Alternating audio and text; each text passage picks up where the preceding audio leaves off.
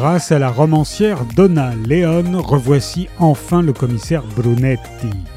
Dans la belle Venise, les activités criminelles semblent se calmer tandis que la ville sort de la pandémie.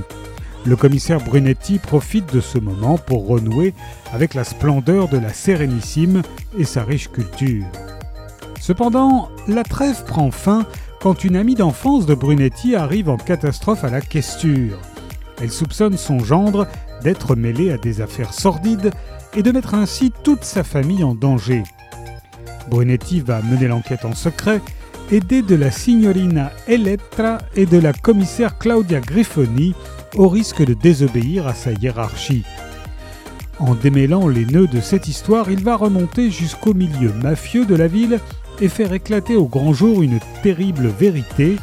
Mensonge, arnaque, menace.